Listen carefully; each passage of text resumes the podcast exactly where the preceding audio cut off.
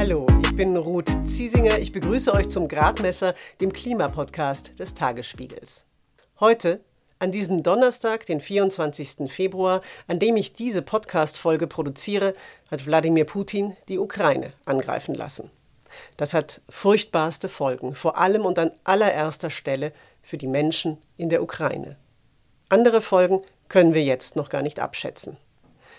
Bei den Konsequenzen, die dieser Angriffskrieg dann im Weiteren auch für Deutschland mit sich bringen wird, wird es auch darum gehen, wo nun das ganze Erdgas herkommen soll, das wir im Rahmen der Energiewende brauchen. Eine Frage, die uns künftig im Podcast noch beschäftigen wird. Heute allerdings, und jetzt kommt ein harter Schnitt, heute sprechen wir hier vor allem über das Meer. Die Ozeane bedecken über 70 Prozent unseres Planeten und sind für unser Klimasystem extrem wichtig, unter anderem, weil sie großen Einfluss auf den Treibhauseffekt haben. Ihr wisst ja, je mehr CO2 in der Atmosphäre ist, umso mehr Wärme wird dann dort gespeichert. Und weil wir so viel Öl und Gas verbrennen und so immer mehr CO2 in die Atmosphäre pusten, erhitzt sich unser Klima eben immer weiter. Was die Meere dagegen tun, Warum es ihnen aber selbst gar nicht mehr gut geht und warum das zu einem massiven Problem für Fische, Korallen, Wale und überhaupt den Organismen im Wasser geworden ist, darüber spreche ich gleich mit Felix Mark, Biologe am Alfred Wegener Institut. Vorher aber erlaube ich mir zusammen mit meinem Kollegen Sinan Retschbar eine kleine Richtigstellung, auch im Zusammenhang mit der Energiewende. Und zwar hat der neue CDU-Chef Friedrich Merz vor ein paar Tagen ein altes Vorurteil aufgewärmt. Er hat gesagt, dass erneuerbare Energien ja nicht billiger wären als Kohle oder Gas, im Gegenteil, und dass Windenergie am meisten subventioniert würde. Sinan Retschber sagt jetzt, warum Friedrich Merz da falsch liegt. Also um die Kosten bei der Stromerzeugung vergleichen zu können, sieht man sich in der Regel die sogenannten Stromgestehungskosten an. Und dieser Preis sagt nämlich aus, wie teuer eine erzeugte Kilowattstunde Strom durch eine bestimmte Technologie ist. Einen solchen Vergleich stellt das Fraunhofer Institut für Solare Energiesysteme in Freiburg regelmäßig an. Für das Jahr 2021 haben die Forschenden dann festgestellt, Strom aus Windrädern an Land kostet pro Kilowattstunde zwischen 4 und 8 Cent während Strom aus neu gebauten Braunkohlekraftwerken, also mit dem modernsten Standard, zwischen 10 und 15 Cent kosten würde, also eine doppelt so große Preisspanne hat. Strom aus Steinkohle wäre sogar noch ein bisschen teurer. Und beim Solarstrom muss man sagen, der ist ebenfalls billiger als Kohlestrom und kommt je nach Anlagentyp und Einstrahlung auf 3 bis 11 Cent pro Kilowattstunde. Gaskraftwerke bewegen sich bei den Strompreisen im Mittelfeld zwischen erneuerbaren und Kohlekraftwerken. Um es zusammenzufassen, insgesamt, so sagen es die AutorInnen, sind Windräder an Land und Solaranlagen kostentechnisch anderen Kraftwerksarten und auch anderen Erneuerbaren in Deutschland überlegen. Zu den Subventionen lässt sich sagen, einen direkten Vergleich zwischen Erneuerbaren und Fossilen hat in Deutschland bei diesem Aspekt bislang niemand angestellt, aber Hinweise deuten in eine Richtung, Laut dem Internationalen Währungsfonds subventioniert Deutschland jährlich mit 70 Milliarden Euro fossile Energien. Zum Vergleich, das Erneuerbare Energiengesetz, das ist ja der wichtigste gesetzliche Fördermechanismus, kostete im Jahr 2020 etwa 30 Milliarden Euro und liegt damit deutlich unter den geschätzten Subventionen des Internationalen Währungsfonds für fossile Energien. Strom aus Sonne und Wind ist also nicht nur sauberer, sondern er ist auch billiger als Strom aus Kohle oder Erdgas. Ja, aber wie kommt Friedrich Merz dann auf seine Aussage? Richtig ist, dass Erneuerbare nicht immer so günstig wie fossile Energien waren, sondern sich die Strompreise über die Jahre so entwickelt haben. Solar- und Windenergieanlagen sind durch Forschung und Entwicklung in den letzten zehn Jahren immer effizienter und billiger geworden, denn dabei sind die Betriebs- und Investitionskosten stark gesunken. Aus diesem Grund werden Windräder in verschiedenen Ländern auch ohne Förderung immer öfter verbaut. Außerdem sorgt die Bepreisung von klimaschädlichem CO2 in Europa dafür, dass Erneuerbare wesentlich wettbewerbsfähiger sind als konventionelle Kraftwerke. Auf den weltweiten Energiemärkten jedenfalls sind die Erneuerbaren längst auf dem Siegeszug. Mehr als 80 Prozent von neu verbauten Energiekapazitäten waren im Jahr 2020 erneuerbar, wie Statistiken zeigen. Also hat der CDU-Chef vielleicht einfach nicht das aktuellste Zahlenmaterial. Das wäre jetzt eine Erklärung. Falls ihr euch aktueller informieren wollt, die Studie des Fraunhofer Instituts, die Sinan Retschber erwähnt hat, findet ihr in den Shownotes. Und jetzt schauen wir aufs Meer. Und zwar mit dem Meeresökophysiologen Felix Mark. Wie geht es weiter mit der Europäischen Union? Präsidentschaftswahlen in den USA, EU-Parlamentswahlen, geopolitische Krisen und wirtschaftliche Schwierigkeiten. Wir suchen Lösungen für diese Herausforderungen. Am 19. und 20. März auf der digitalen Europakonferenz von Handelsblatt, Die Zeit, Tagesspiegel und Wirtschaftswoche. Über die Zukunft Europas sprechen wir mit Bundeskanzler Olaf Scholz, Wirtschaftsminister Robert Habeck und vielen mehr. Kostenlose Anmeldung unter europe20xx.de.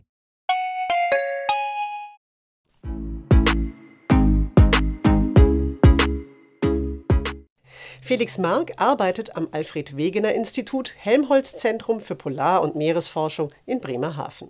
Felix Mark untersucht unter anderem, wie Meeresorganismen auf die Klimakrise reagieren und er ist dafür auch selbst auf hoher See unterwegs. Ich konnte kurz vor einer neuen Exkursion mit ihm über Zoom in seinem Quarantänehotel sprechen. Manchmal knarrt die Aufnahme etwas. Ich hoffe, ihr entschuldigt das. Herr Mark, ich habe Glück. Sie sind gerade noch gut erreichbar. Sie sitzen nämlich im Hotel in Kapstadt in Quarantäne denn demnächst werden sie von Südafrika aus zu einer Antarktis-Expedition aufbrechen. Wie geht's Ihnen denn jetzt? Ja, momentan geht es uns eigentlich noch ähm, ganz gut. Ähm, wir sind tatsächlich am, am, Sonntag losgeflogen, dann über Frankfurt nach Kapstadt, ähm, wurden sofort im Bus verfrachtet und auf unsere Hotelzimmer gebracht, damit wir möglichst gar keinen äh, gar keine Möglichkeit hatten, uns noch Covid einzufangen. Und jetzt sitzen wir hier tatsächlich für zehn Tage ähm, in den Zimmern. Ich habe mir tatsächlich eine Gitarre mitgebracht, die habe ich ins Gepäck geschmuggelt, um ab und zu dann wenigstens mal vom Schreibtisch wegzukommen und auf andere Gedanken zu kommen.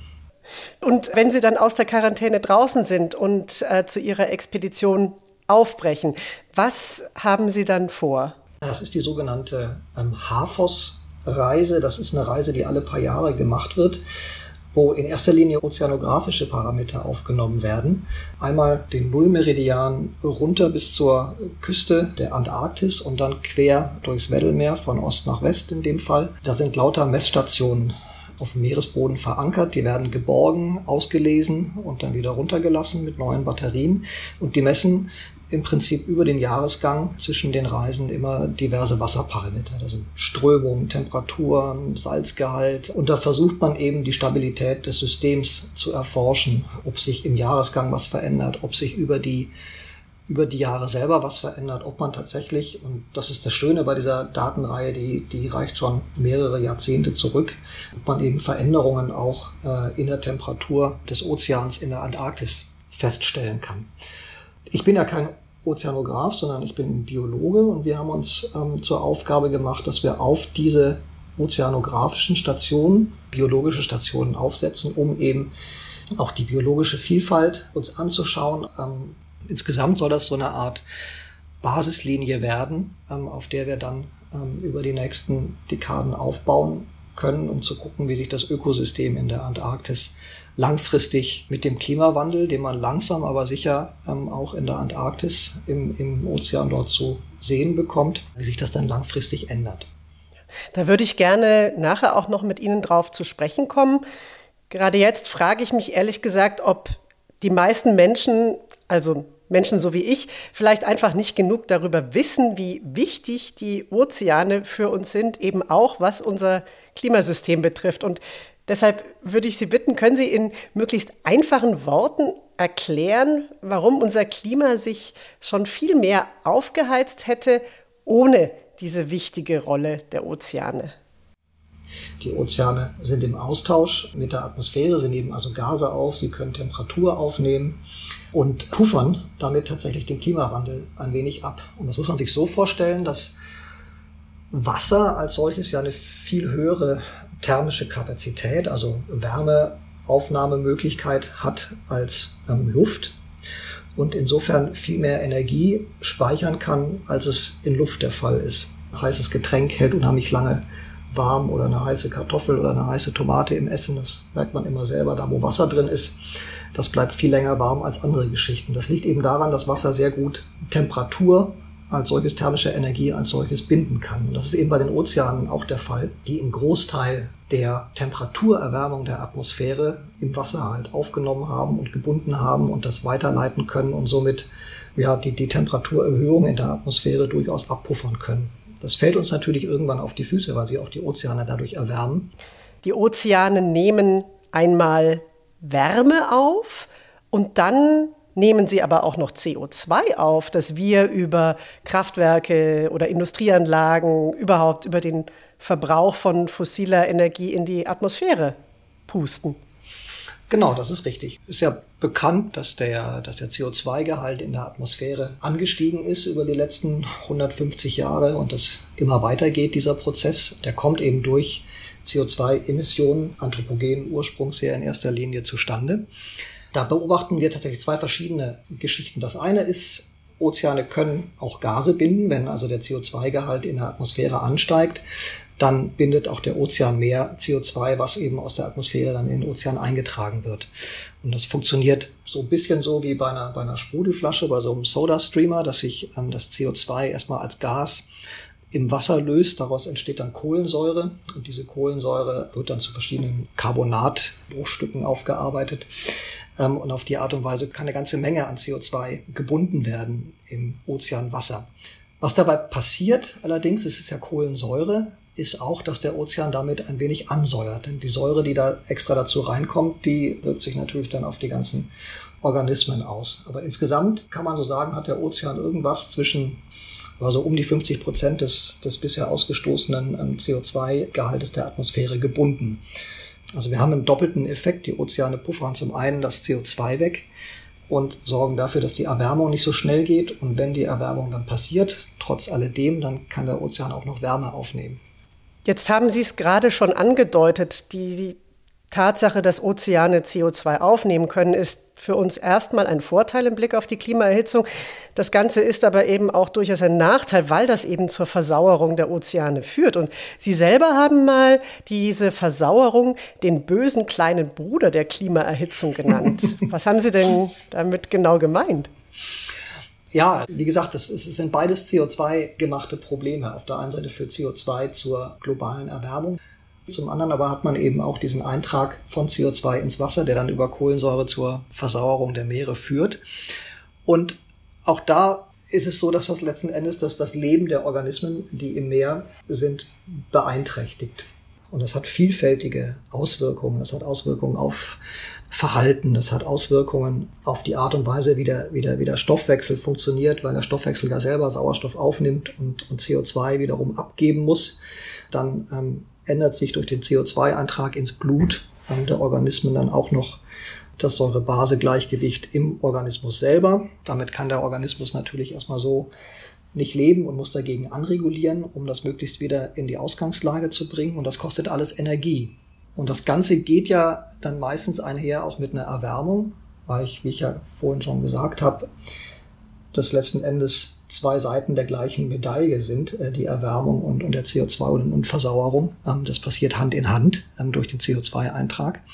Das heißt, ich habe zum einen eine Erwärmung des Wassers. Die meisten Tiere, weil sie eben so eng mit der thermischen Kapazität des Wassers in Verbindung stehen und ständig Wasser über ihre Kiemen laufen lassen müssen, die können gar nicht eine eigene Körpertemperatur auf die Art und Weise aufrechterhalten, sondern sind eben abhängig von der Temperatur des Wassers, die ihre Körpertemperatur diktiert. Wenn jetzt die Temperatur im Wasser ansteigt, dann steigt auch die Körpertemperatur damit an die chemischen und physikalischen Naturgesetze, die bedingen dann, dass, dass viele chemische Reaktionen schneller ablaufen. Das heißt, sämtliche Stoffwechsel- und Lebensfunktionen ähm, laufen schneller unter erhöhter Temperatur in diesen wechselwarmen Organismen im Wasser. Mhm, und das ist dann ziemlich anstrengend. Und das wird, das wird ziemlich anstrengend, genau. Das heißt, die, äh, wenn die normalerweise einfach nur in der Gegend rumspazieren, machen sie plötzlich gefühlten Dauerlauf sozusagen, wenn, ähm, wenn sich die Temperaturen erhöhen und die müssen dann natürlich mehr Energie aufbringen. Das heißt, am Ende des Tages kostet der Klimawandel die Organismen Energie und dem sind natürlich Grenzen gesetzt. Sie forschen ja auch speziell zu zwei Fischarten, dem Kabeljau und dem Polardorsch. Und die bewegen sich ja, korrigieren Sie mich, wenn ich falsch liege, aber in Regionen, wo eben diese beiden Phänomene, also einmal die Erwärmung der Meere und dann aber auch die Versauerung besonders rasch voranschreitet, nämlich so in der Polarregion rund um die Arktis. Wie reagieren denn die Tiere, also wie reagieren denn Kabeljau und Polardorsch auf das, was da in, mhm. in ihrem Ökosystem passiert? Also der, Kabeljau ist ja tatsächlich uns allen geläufig, ist ein ganz beliebter Speisefisch, der früher auch in der Nordsee vorgekommen ist, der in der Nordsee immer schon an, an seinem südlichen Verbreitungsrand sich aufgehalten hat. Und durch, Klima, durch den Klimawandel werden dann eben diese Arten auch langsam aber sicher sich nach Norden verschieben. Ähm, das beobachtet man eben beim Kabeljau schon seit längerem. Der kommt jetzt in der Nordsee immer, immer weniger vor und die Bestände verschieben sich immer weiter Richtung Norden. Die verschieben sich rein in die in die Barentssee, verschieben sich rein in Bereiche ähm, um Spitzbergen, zumindest auf der Westküste Spitzbergens und nördlich von Spitzbergen. Ähm, weil es ihm zu warm wird, ne? Findet man mittlerweile große Bestände, die da leben können, weil es ihnen in erster Linie da oben jetzt nicht mehr zu kalt ist. Und ah, okay. äh, im mhm. Süden, ähm, in der Nordsee, ist es ihnen zu warm geworden. Da haut es also tatsächlich nicht mehr hin mit der Fortpflanzung. Das Überleben in vielen Fällen die Larven halt einfach nicht, weil die Nordsee im Frühjahr und im Sommer mittlerweile zu warm geworden ist. Für den Kabeljau ist das natürlich erstmal toll, dass er da oben zusätzlichen Platz findet, um seine Grenzen oder seine Verbreitungsgrenzen etwas aufreißen zu können. Mittlerweile mehren sich die ersten Anzeichen, dass es auch Bestände gibt, die das ganze Jahr da oben verbringen, also sesshaft geworden sind und auch dadurch, dass die Winter etwas weniger kalt geworden sind, da oben durchaus den Winter überleben kann. Das hat natürlich für die Ökosysteme da oben eine relativ starke Bedeutung, weil der Kabeljau ist ein Generalist und frisst natürlich dann da oben so ein Ökosystem auch relativ schnell radikal. Und der andere Fisch, mit dem wir arbeiten, das ist der Polardorsch. Das ist ein, ein sehr enger Verwandter des Kabeljaus, der sich aber im Rahmen seiner Evolution und seiner Entstehungsgeschichte auf die kalten arktischen Gewässer spezialisiert hat. Er hat also seine Stoffwechsel in die Richtung gedrängt, dass er viele Funktionen sich eingespart hat, dass er wenig Flexibilität zeigt und auf die Art und Weise sehr energiesparend in dem energiearmen, kalten Ökosystem existieren kann. Er wird nicht besonders groß, der wächst relativ langsam, der hat eine sehr, sehr langsame Herzrate, so acht Schläge pro Minute haben wir gemessen. Und der ist im Prinzip der wichtigste Fisch im arktischen Ökosystem geworden. Der kommt da oder kam, ähm, muss man fast schon sagen, in sehr großen Schulen, in sehr großen Gruppen da oben vor und war ein wichtiges Bindeglied zwischen der, den Algen und, und, und Phytoplankton und Zooplankton, die da im Prinzip das Kleinlebewesen ausmachen. Die werden gefressen vom Polardorsch und der Polardorsch selber wird dann gefressen von größeren Organismen.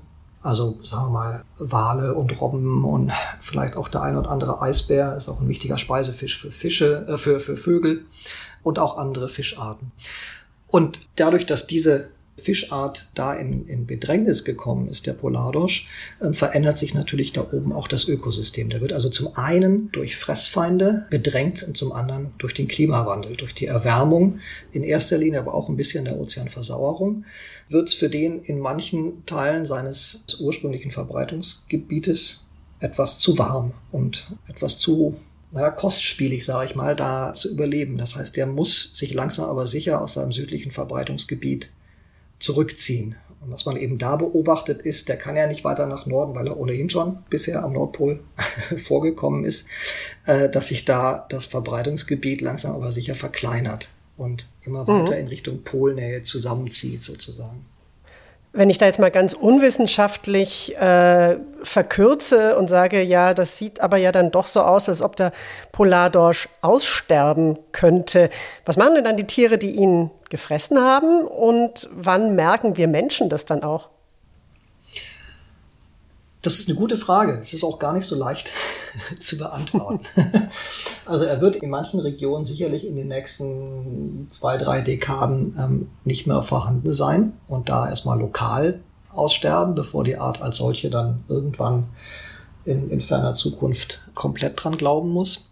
Wie wir Menschen das sehen, natürlich würden wir es in erster Linie direkt an der Fischerei sehen. Für, die, für den ähm, Polardosch ist die Fischerei nicht mehr rentabel. Das wurde mal gemacht vor 20, 30 Jahren, aber da die Bestände dann so schwankten, ähm, hat man das relativ zügig wieder aufgegeben. Der ist auch kein guter Speisefisch.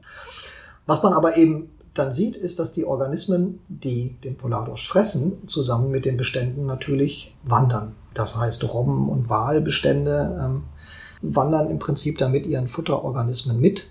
Als Menschen merken wir das natürlich in erster Linie, dass die dass der, der Wahlbeobachtungstourismus nicht mehr ganz so gut funktioniert, wie er früher mal auf Spitzbergen funktioniert hat, weil die Wale mittlerweile sich weiter nördlich oder zumindest weiter draußen aufhalten, wo das Wasser noch kalt genug ist, dass der, dass der Polardorsch da auch vorkommt.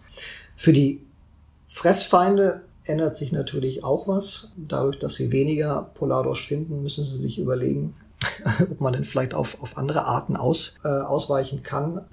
Das ist aber so eine Frage, ob die Organismen das tatsächlich dann auch machen können, dass sie dann einfach von einer Art auf eine andere Art umsatteln können. Das ist in vielen Fällen eben auch gar nicht gegeben, weil das vom Verhalten her und, und von der Identifikation her des Fraßorganismus gar nicht so einfach ist, das umzustellen. Ich hätte dann noch eine Frage, auch gerade wenn es um Anpassung geht. Und zwar würde ich noch mal kurz zu der Versauerung zurückkommen.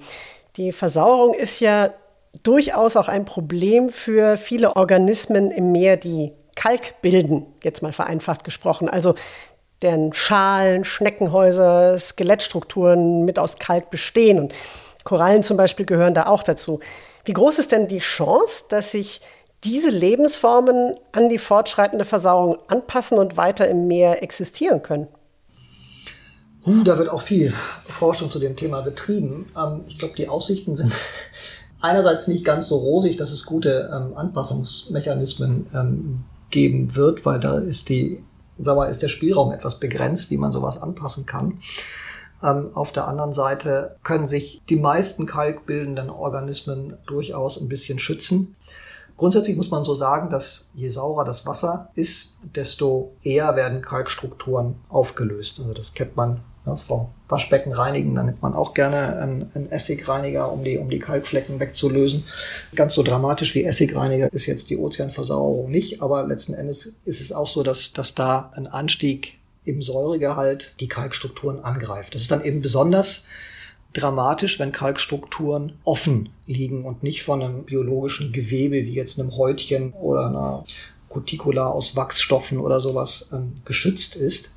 Und das hat man eben bei Korallenriffen ganz häufig, dass da erst eine Korallenbleiche stattfindet, dann stirbt das tierische Gewebe sozusagen ab, was man über den Korallenriffen hat, dann liegt der Kalkkörper exponiert dem Meerwasser gegenüber und dann können solche erosiven Prozesse natürlich gut greifen, die dann das ganze Riff irgendwann zum Einsturz bringen können oder zumindest schwächen können. Und dann noch Stürme und so weiter dazukommen, die ja auch häufiger werden, ähm, dadurch, dass mehr thermische Energie im Ozeanwasser gebunden ist dann sind halt solche Riffstrukturen auch durchaus stark gefährdet. Das sieht man ganz gut mittlerweile in den Tropen, wo es den Korallenriffen ja eigentlich durch die Bank relativ schlecht geht. Ein Schritt oder eine Maßnahme, die immer wieder angeregt und diskutiert wird, sind ja auch mehr Naturschutzgebiete im Meer, um dann eben verschiedenen Arten auch einfach die Möglichkeit zur Regeneration zu geben. Es braucht ja jetzt auch deutlich mehr Offshore-Windkraftanlagen beispielsweise, damit wir grünen Strom ohne weitere CO2-Emissionen bekommen. Sind denn diese Windkraftanlagen im Meer ein Problem für die Biodiversität oder ist das eher so ein Nebenkriegsschauplatz? In der Nordsee bei uns ist es natürlich so, dass die Nordsee als relativ flaches und schlammiges und, und unstrukturiertes Ökosystem mit solchen, mit solchen Windparks plötzlich eine völlig andere Strukturierung erfährt. Das heißt, wir haben solche Windparks, die agieren wie künstliche Riffe und führen dazu, dass sich ganz andere Arten dort ansiedeln. Also das Artenspektrum des Wattenmeers ist relativ konstant und begrenzt. Und wenn Sie jetzt an so Standorte wie Helgoland gehen, dann sehen Sie, dass man da tatsächlich völlig andere Tierarten, völlig andere Biodiversität hat, weil es da eine Felsküste gibt. Die entspricht dann eher den atlantischen Felsküsten und nicht so sehr dem Rest des Wattenmeeres. Und dadurch, dass diese künstlichen Riffstrukturen da gebildet werden durch die Windparks, wird sich da sicherlich was in der Biodiversität in absehbarer Zeit tun, weil sich da eben dann Strukturen ergeben, die besiedelt werden können. Es wird viel diskutiert, ob das, ob die Vibrationen aus den Windrädern Auswirkungen auf Meeresorganismen, in erster Linie Meeressäuger, natürlich haben. Also Stichwort Schweinswale. Da kenne ich die letzten Ergebnisse tatsächlich noch nicht. Was man sieht, ist, dass diese ähm, Windparks durchaus auch einen gewissen Bestandsschutz bilden für Fischbestände, weil natürlich in den Windparks selber nicht gefischt werden kann. Da können keine großen Fischereifahrzeuge dazwischen den, zwischen den Windmühlen durchfahren. Ähm, und auf die Art und Weise, und das haben die Fische mittlerweile auch schon spitz gekriegt, ist man da relativ sicher aufgehoben als Fischschwarm. Und das kann durchaus dafür sorgen, dass der Fischereidruck auf bestimmte Fischbestände ähm, auch ein bisschen abnimmt. Also einen gewissen Vorteil könnten diese Windparks durchaus bringen als Meeresschutzgebiete, aber ich glaube, abschließend kann man da noch nicht zu einem wirklichen Urteil kommen, ob das sag ich mal, unterm Strich komplett positiv ist oder was da sich auch an negativen Konsequenzen ausbildet. Der Weltklimarat, der hat vor drei Jahren einen Sonderbericht auch zum Zustand der Ozeane veröffentlicht. Und jetzt im aktuellen IPCC-Bericht von Ende Februar spielen die Ozeane auch wieder eine Rolle. Sie haben an dem speziellen Kapitel mitgearbeitet. Wie blicken Sie denn jetzt in die Zukunft? Wir müssen immer versuchen, positiv in die Zukunft zu blicken. Ja, wir haben natürlich versucht, möglichst breiten Rundumschlag zu machen, dass man eben versucht, viele Faktoren mit einzubeziehen. Und das ist halt bei der Betrachtung der ganzen Geschichte auch ganz wichtig. Wir können nicht einfach nur hergehen und Ozeanversauerung betrachten als einzelnen Parameter oder Ozeanerwärmung. Ich habe ja vorher so ein bisschen ausgeführt, dass sich manche Dinge auch gegenseitig beeinflussen. Und das haben wir versucht, da mit aufzunehmen in diesem Bericht. Insgesamt ist es schon so, dass sich die Anzeichen verdichten, die wir in den Berichten vorher auch schon zusammengetragen haben und dass ähm, nicht davon ausgegangen werden kann, dass wir hier eine, eine Verbesserung der Situation auf absehbare Zeit ähm, bekommen werden. Und die Problematik dabei ist ja, dass selbst wenn man, wenn man morgen aufhören würde, CO2 zu emittieren, dann würde das ganze System, was sich, was da gerade in Bewegung ist, noch eine ganze Weile erstmal fortfahren und auch die Ozeanversauerung und die Ozeanerwärmung würden noch weiter fortschreiten. Da ist es eigentlich relativ sicher, dass wir da an an Punkte kommen, wo manche Ökosysteme dann auch wirklich unwiederbringlich geschädigt werden. Also ich denke, so viel kann man durchaus sagen, dass wir den Zug bereits verpasst haben und die Möglichkeit nicht mehr haben, dass alles mal wieder so wird, wie es mal war.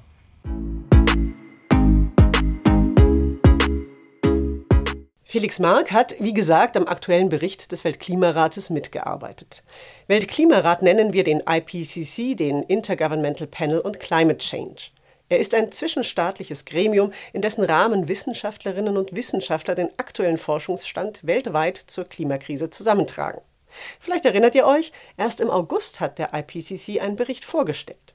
Der zeigt unter anderem, dass sich unsere Erde, wenn wir so weitermachen wie bisher, bereits in etwa acht Jahren um die berühmten 1,5 Grad im Vergleich zur Zeit vor der Industrialisierung erwärmt haben wird.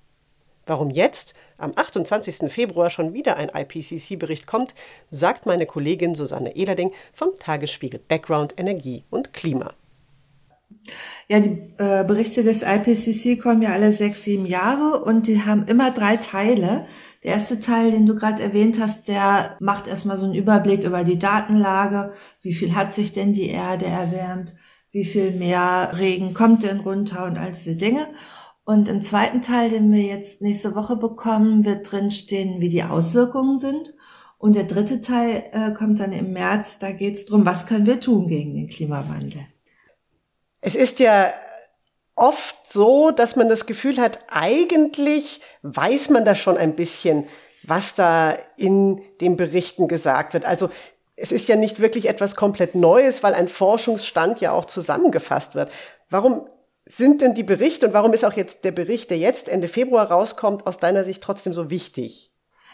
Naja, wichtig ist er halt, weil die beteiligten Wissenschaftler uns die Arbeit abnehmen, einen Überblick zu gewinnen darüber, was ist denn eigentlich los beim Klimawandel. Das kann ja ein Einzelner gar nicht leisten. Und diese Fachleute selber sind teilweise auch schon total überfordert mit den tausenden Berichten die, oder Forschungsergebnissen, die die da sichten müssen. Das ist äh, je mehr Forschung, desto größer wird das Problem. Aber sie halten jetzt an dieser Arbeitsweise trotz allem fest. Und dieser Überblick ist halt das Kondensierte, das ist das Wichtige an dem Bericht eigentlich. Wir werden, äh, die haben sich auch weiterentwickelt. Wir werden mehr regionale Daten bekommen, also zum Beispiel auch Europa oder Deutschland. Das kann man dann aufsuchen die Wichtigkeit des Berichts wurde eigentlich auch doch immer so ein bisschen unterschätzt oder ja gut, ein paar Tage nach ähm, Erscheinen war es dann mal in den Nachrichten und dann war es wieder weg. Also es ist doch, der IPCC ist doch immer so wie so eine Cassandra, die Warnung, Warnung ruft und so richtig hingehört hat bisher keiner. Und da finde ich es gerade das jetzt das Interessante, dass mit dem Einmarsch Russlands in der Ukraine wir uns nochmal ganz neu die Frage stellen müssen, wie können wir unabhängig werden von fossilen Energien? Und da kommt der zweite Teil des Berichts natürlich in einem Moment, wo auch mehr zugehört werden wird. Susanne Ehlerding war das und mit dieser ihrer Einschätzung geht diese Gradmesserfolge jetzt zu Ende. Nächstes Mal spreche ich unter anderem mit Kai Niebert, Vorsitzender des Deutschen Naturschutzrings und Mitglied der Zukunftskommission Landwirtschaft, darüber, was wir eigentlich noch guten Gewissens essen können und wie es Landwirtinnen und Landwirten dabei geht. Wenn ihr den Gradmesser abonniert, verpasst ihr die Folge nicht. Ihr findet ihn auf praktisch allen Podcast-Plattformen und natürlich hier auf tagesspiegel.de. Wenn ihr außerdem Anregungen, Kritik oder Fragen habt, schreibt gerne an gradmesser.tagesspiegel.de. Wir freuen uns darüber. In diesem Sinne, schön, dass ihr mit dabei wart. Ich bin Ruth Ziesinger. Alles Gute und bis zum nächsten Mal.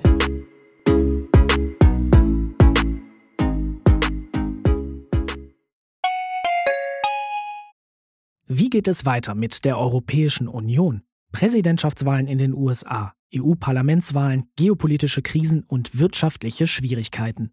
Wir suchen Lösungen für diese Herausforderungen. Am 19. und 20. März auf der digitalen Europakonferenz von Handelsblatt, Die Zeit, Tagesspiegel und Wirtschaftswoche. Über die Zukunft Europas sprechen wir mit Bundeskanzler Olaf Scholz, Wirtschaftsminister Robert Habeck und vielen mehr. Kostenlose Anmeldung unter europe20xx.de.